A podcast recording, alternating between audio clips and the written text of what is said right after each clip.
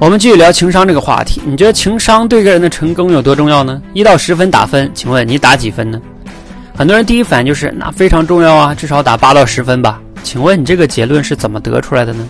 你是看了哪些报道或者新闻中的是这么说的呢？我们往往在新闻上就看到啊，谁谁谁成功都是因为情商高的体现。其实我在这里呢，想分享一点不同的观点啊，不一定对。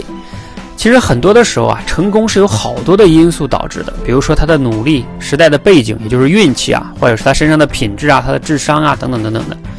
情商也只是其中一个要素，我们不要过高的高估情商对成功的重要性。当然哈，并不是说情商不重要，而是说他们之间没有那么强的强相关。有时候这么归因啊，说容易导致我们思维上的这种误区的。你觉得呢？情商对我们成功有多重要呢？欢迎分享你的看法。